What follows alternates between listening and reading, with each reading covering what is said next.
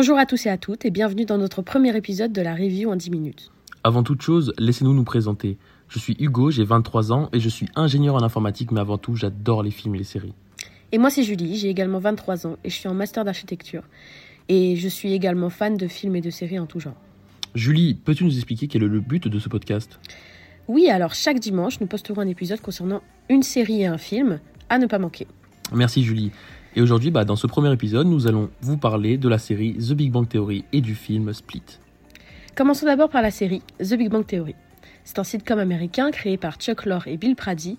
279 épisodes ont été diffusés depuis le 24 septembre 2007. Chuck Lorre est également le créateur de Mon oncle Charlie.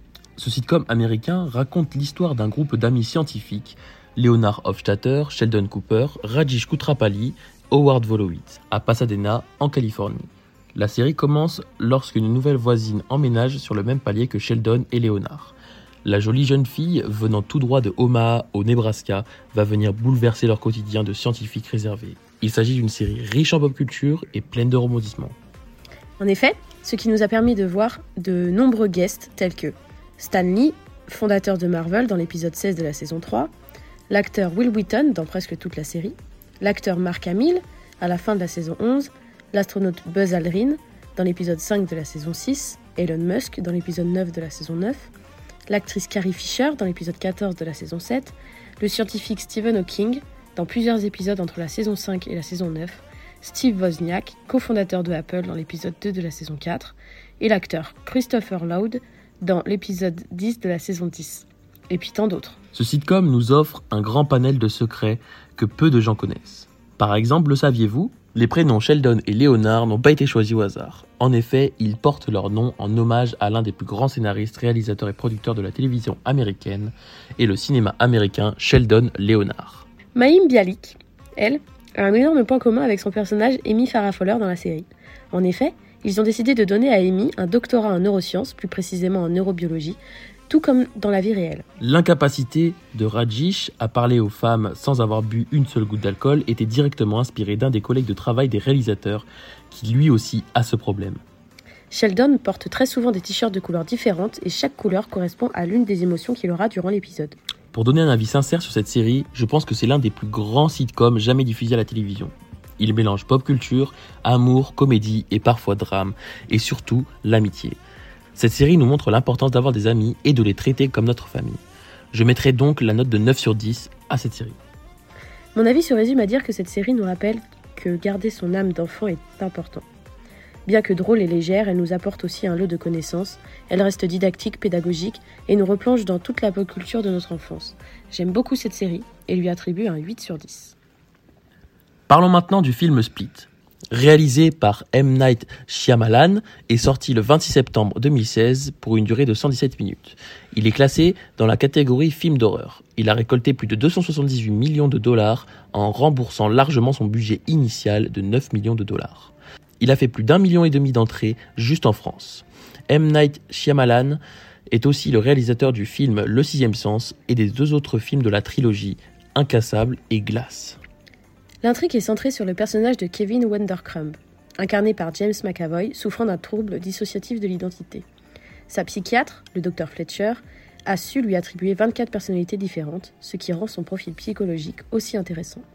Les personnalités qui reviennent le plus parmi les 24 sont Patricia, la femme de pouvoir strict, Barry le styliste, Edwig l'enfant et Dennis l'homme maniaque. Patricia, Edwig et Dennis ont eux accès à la lumière. La lumière signifie avoir le contrôle sur Kevin. Et le but principal de ces trois personnalités est de faire surgir la bête, qui est la 24e personnalité de Kevin. Toutes les personnalités ensemble forment ce qu'ils appellent la Horde. Pour raconter l'histoire brièvement, trois jeunes filles se font kidnapper et séquestrer par Dennis et Patricia. Leur but est de les donner en sacrifice à la bête, qui est considérée comme l'évolution ultime de l'être humain. Le docteur Fletcher, qui est intrigué par les nombreux appels à l'aide de Barry, s'interrogera sur la disparition des jeunes filles. Le saviez-vous? Ce film est une histoire inspirée de Billy Milligan, américain connu pour ses 23 personnalités différentes et arrêté pour viol sur trois personnes dans les années 70. En effet, parmi ces 23 personnalités, on lui reconnaît 13 indésirables pour notre société.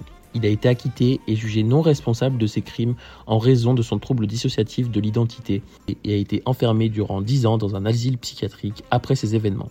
Selon James McAvoy, c'est un vrai challenge. Ils ont tous été difficiles à interpréter. Cela m'a demandé beaucoup de travail en très peu de temps. James McAvoy s'est blessé à la main sur le tournage et a dû terminer le film avec la main cassée. En effet, l'acteur devait donner un coup de poing en visant un carré de mousse au centre d'une porte en métal. Je vous laisse imaginer la suite. Grâce au succès de ses précédents films, M. Night Shyamalan a décidé d'autofinancer son film afin d'être plus libre créativement et a également tourné toutes ses scènes dans la ville de Pasadena en Californie. Outre le fait qu'il s'agisse de sa ville de naissance, Pasadena est connue pour être la meilleure ville pour tourner des films à petit budget. Pour conclure sur ce film, j'ai été très surpris par toute l'analyse et la création des différentes personnalités et le jeu d'acteur de James McAvoy. J'ai été embarqué dans l'histoire du début jusqu'à la fin et je lui attribuerai la note de 8 sur 10. Ce film m'a fasciné autant pour l'impressionnante performance d'acteur de James McAvoy que par l'ingéniosité du scénario. Étant une grande femme de films de super-héros, cet univers qui entoure la trilogie de Shyamalan m'a accroché, dans le sens où il nous rappelle que nous vivons dans un monde qui évolue, et dans lequel tout est possible dans lequel nos faiblesses sont également nos forces. Les broyés sont les êtres les plus évolués, lance le personnage de la bête à la fin du film. Il est percutant et nous donne une leçon de compassion. Je lui donne un 10 sans hésitation. Merci à tous et à toutes de nous avoir écoutés pour ce premier podcast d'une longue série. N'hésitez pas à regarder ces deux réalisations. Merci et à dimanche prochain.